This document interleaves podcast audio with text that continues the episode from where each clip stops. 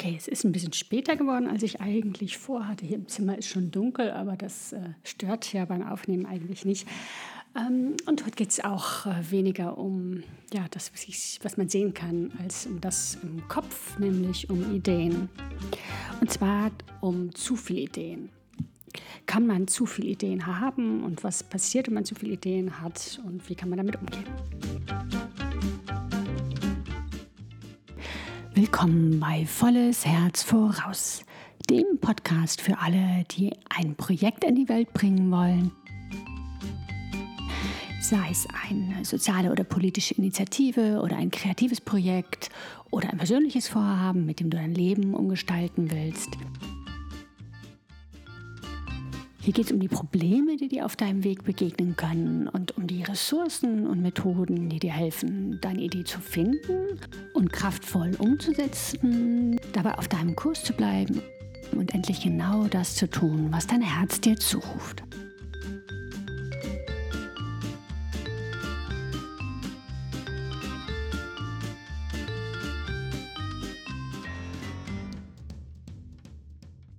Ich bin Nattlieb und heute geht es um die Frage, ob Ideen böse Nebenwirkungen haben. Letztens war ich wieder mal bei einem sehr netten Stammtisch mit verschiedenen Kreativen.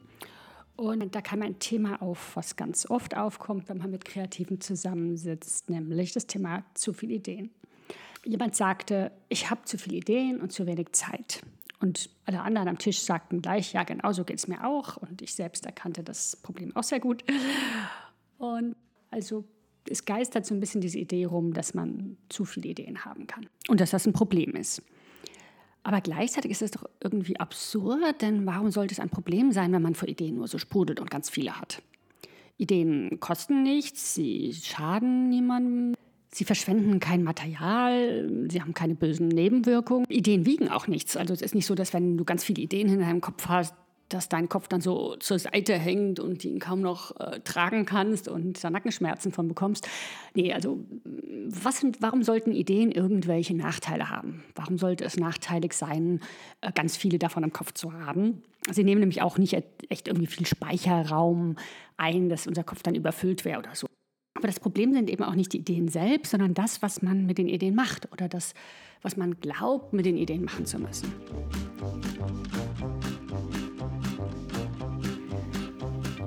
Es gibt in unserer Gesellschaft zwei Vorstellungen, die so in unseren Köpfen rumwirbeln und die dazu führen, dass wir Ideen als eine Last erfahren können.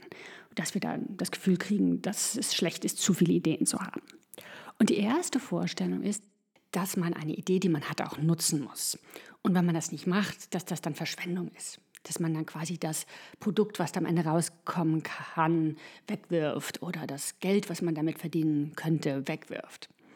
Und deshalb ist es oft so, dass wenn man jetzt im Freundeskreis oder irgendwo so eine Idee äußert, die einem gerade kommt oder die einem durch den Kopf geht, dann kommt ganz oft von anderen die Reaktion von, boah, die Idee ist klasse, du musst da was mitmachen.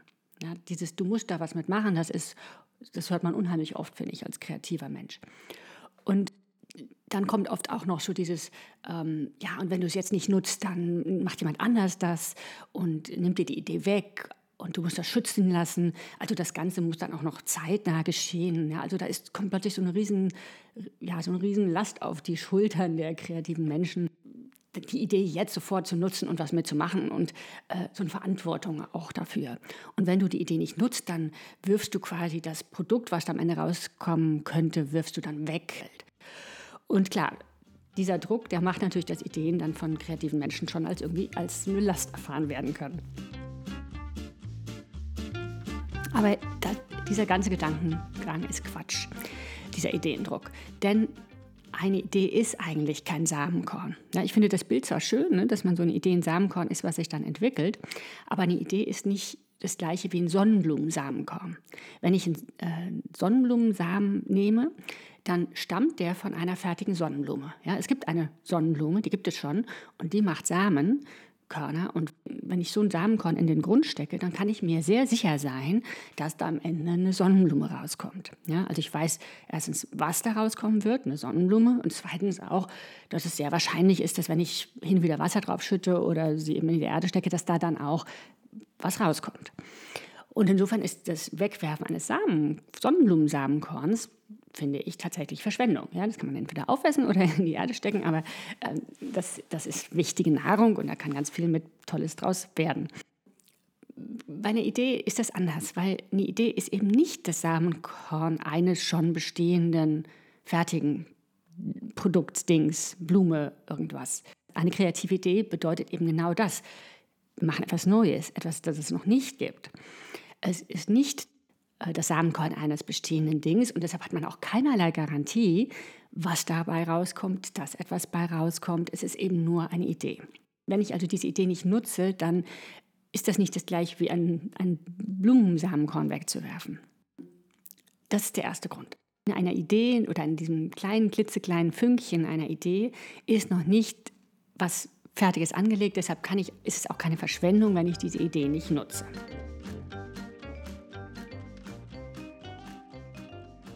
Der zweite Grund, warum eine Idee nicht zur Ausführung verpflichten sollte, ist, dass eine Idee, das Ausführen, unheimlich viel Arbeit sein kann.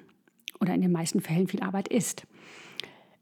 Edison hat mal gesagt, die Idee oder die Inspiration, das ist nur ein Prozent und der Rest, ja, von der Idee bis zur Ausführung, das ist 99 Prozent Schweiß und harte Arbeit. Und das finde ich auch einen wichtigen Gedankengang, weil ich finde, als Kreative ist es gut, sich das bewusst zu machen. Auch wieder mal im Vergleich mit dem Sonnenblumensamenkorn ist es quasi, wenn ich die Samenkorn schon habe und in die Erde stecke, dann ist die Anstrengung klar. Ich muss noch ein bisschen Unkraut jäten und so und Wasser geben und so, aber das ist eine andere Art Prozent der Anstrengung, ja, als dieses, wenn ich eine Idee habe. Wenn ich also eine Idee habe für ein soziales Projekt, für ein Business, für ein Produkt, für ein Buch, was auch immer, dann ist das eben nur dieser allererste kleine Schritt eines langen Weges. Und ich habe als Kreative nicht die Verpflichtung, nur weil ich diesen einen Prozent gegangen bin und in der Hand habe, zu sagen, okay, diese 99 Prozent, die muss ich jetzt auf jeden Fall auch machen. Ja?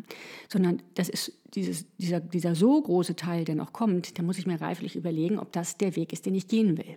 Ja? Denn ähm, wenn es jetzt andersrum wäre, wenn es jetzt, du hast 99 Prozent mit der Idee schon in der Hand, ja, dann können, würde ich sagen, komm, mach doch das letzte Prozent noch, dann, dann hast du auch, ne, das, das kannst du jetzt auch noch machen. Aber das, so ist es eben nicht. Ich habe diesen mini-mini-Futzel von einem Prozent und da kommen 99 Prozent, wie, wie Edinson sagte, Schweiß und harte Arbeit.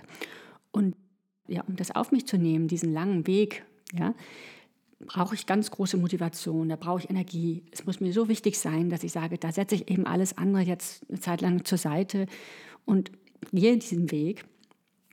Und die Verantwortung, die ich habe, ist eben weniger dieses 1% zu nutzen, als zu gucken, wie nutze ich als Kreative meine Zeit? Was ist mein, welche, für welche Ideen entscheide ich mich? Welche sind mir so wichtig, dass ich diese 99% harte Arbeit machen will?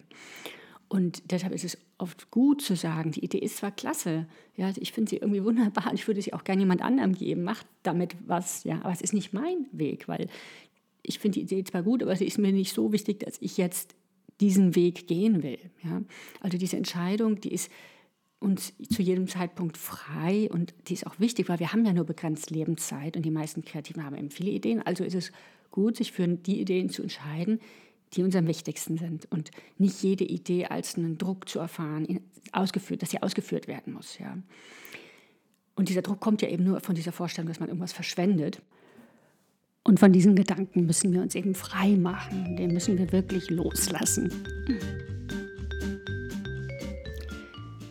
Ich hatte ja gesagt, dass es zwei Vorstellungen gibt, die dazu führen, dass wir Ideen als eine Last erfahren und das Gefühl haben, dass wir nicht zu viele davon haben dürfen. Und diese zweite Vorstellung ist, dass wir nicht an mehreren Ideen gleichzeitig arbeiten dürfen. Und dieser Gedanke führt auch bei ganz, ganz vielen Kreativen zu großem Stress. Und es ist ja auch klar, wenn ich das Gefühl habe, dass ich, wenn ich eine neue Idee bekomme, dafür eine alte abstoßen muss oder wegwerfen, dann kann das mich natürlich unheimlich blockieren, weil welche von diesen beiden Ideen ist dann wichtiger? Ja, da muss ich plötzlich anfangen, meine Ideen zu gewichten, zu bewerten, welche ist wichtiger und welche kann ich wegtun. Und das geht nicht. Ja, Ideen sind ja eben noch nichts Fertiges. Ja, sie sind ja nur ein Ansatz. Und wie soll ich denn jetzt schon bewerten, welche von diesen Ideen am Ende mehr Erfolg bringen wird oder äh, das bessere Endergebnis zeigen wird und welche überhaupt was wird? Das ist vollkommen absurd, so denken zu müssen. Ja. Die Vorstellung ist auch nicht irgendwie wissenschaftlich begründet. Es ist nicht so, dass man festgestellt hat, dass es total schlecht für Kreative ist, wenn sie an mehreren Ideen gleichzeitig arbeiten und sich deshalb für eine entscheiden müssen. Ja? Ganz im Gegenteil. In der kreativen Arbeit ist es sogar super sinnvoll in vielen Situationen, um an mehreren Ideen gleichzeitig zu arbeiten. Und ein Beispiel, wo das ganz praktisch sichtbar wird, ist in der Malerei. Maler haben oft in ihrem Arbeitsprozess Momente, wo sie an einem Bild nicht weiterarbeiten können, weil eine Schicht erst trocknen muss. Und dann ist es sehr sinnvoll, um eine andere Leinwand zu haben, an der man weiterarbeiten kann. Ja, wo man vielleicht schon mal die Grundierung macht oder die Skizze auf die Leinwand aufbringt. Und es gibt Maler, die sieben Staffeleien in ihrem Atelier haben und da quasi immer wieder hin und her wechseln, an welchem Bild sie gerade arbeiten. Aber eben nicht nur aus diesem praktischen Grund, wegen dem Trocknen, sondern auch, weil man ja auch äh, geistig quasi an Momente kommen kann, wo man an einem Projekt nicht weiterkommt. Ja, also wo ich zum Beispiel an der einen Leinwand nicht weiß, ja, ich will hier eigentlich einen Baum in die Ecke noch bringen, aber ich bin mir noch nicht so sicher, wie oder wie ich das farblich gestalten. Das, ich bin einfach noch nicht so weit. Ich weiß noch nicht, wie ich das machen will. Dann ist es super sinnvoll, was anderes zu machen. Das kann ein Spaziergang sein oder Abwaschen oder sowas. Ja, das ist auch immer sinnvoll. Aber wenn ich jetzt unheimlich Lust habe zu malen, kann das aber auch die Arbeit an einem anderen Bild sein. Ja, dann male ich vielleicht da schon mal den Hintergrund. Oder vielleicht stand da noch ein Bild, wo ich äh, vor zwei Wochen nicht mehr weiter wusste und fällt mir jetzt ein, was ich da machen möchte. Ja, weil der kreative Prozess eben nicht so linear ist, dass man sagen kann, ja, ich mache jetzt immer das, das, das und das, ja, sondern es ganz viele Momente gibt, wo man erst suchen muss nach dem nächsten Schritt wo einem noch was fehlt, wo einem entweder die Inspiration oder eine Information fehlt oder wo einem die richtige Energie fehlt. Ja, in all diesen Situationen ist es eben sinnvoll, im einen Projekt mal innezuhalten und kann es sinnvoll sein, dann und Spaß machen, an einem anderen Projekt weiterzuarbeiten.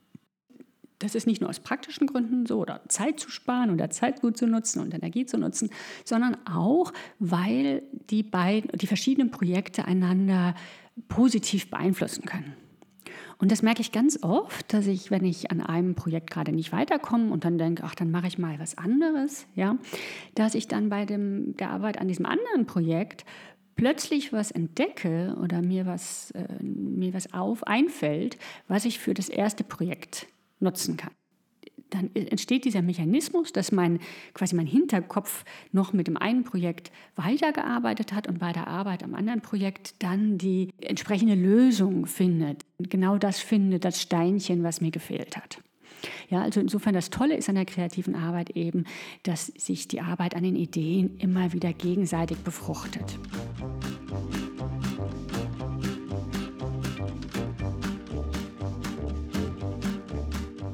Dass unser Hirn so viele Ideen produziert, ist nämlich gar nicht, damit wir die alle ausführen, ja, sondern diese Ideenproduktion hat eine andere Aufgabe im kreativen Prozess. Dazu erzähle ich was im nächsten Podcast. Ich habe mir nämlich vorgenommen, die Podcast-Folgen nicht viel länger als 20 Minuten zu machen jedes Mal. Einmal, damit sich das gut in den, so in den kreativen Alltag einbauen lässt äh, und auch, weil ich am Ende immer eine kleine kreative Einladung geben möchte, eine Art Aufgabe, die ihr, wenn ihr wollt, wenn ihr gerade Lust und Zeit dafür habt, ausführen könnt. Gut, und für heute möchte ich dich einladen, dir die Ideen anzuschauen, die da im Moment alle in deiner Ideenschublade da im Kopf so gerade warten. Ideen, die du vielleicht schon länger mit dir rumträgst, Ideen, die dich gerade im Moment beschäftigen oder die ganz frisch dazugekommen sind.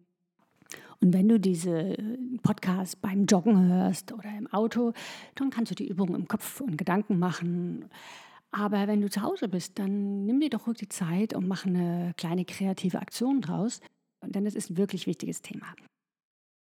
Äh, nimm dir ein Blatt Papier. Ich mache das selbst gern etwas großformatiger, auch mit einem Pinsel und Wasserfarbe.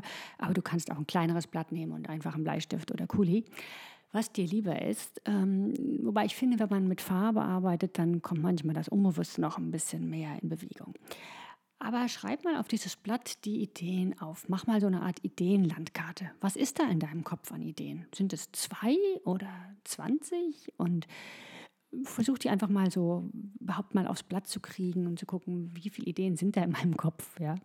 Vielleicht kriegst du nicht alle aufs Blatt, wenn du ganz viele hast, aber fang einfach mal damit an. Und dann nimm dir auch die Zeit, um das wertzuschätzen.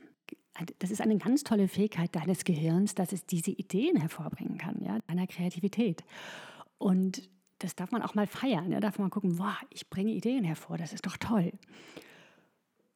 Und ähm, vielleicht merkst du auch schon, wenn du sie dir anschaust, dass es Verbindungen zwischen Ideen gibt oder Ideen, die dich mehr anlachen als andere. Lass das einfach mal so geschehen. Dann als nächsten Schritt guck mal, ob es Ideen gibt, bei denen du diese Art Verpflichtungsdruck erfährst, sie auch auszuführen. Ja, also jetzt meine ich nicht die Lust, sie auszuführen, sondern so eine Art Druck oder Last. Und dann zu schauen, woher kommt dieser Druck? Was erzählt er dir? Kommt er daher, dass du die Idee so wichtig findest, dass du denkst, die Welt braucht diese Idee?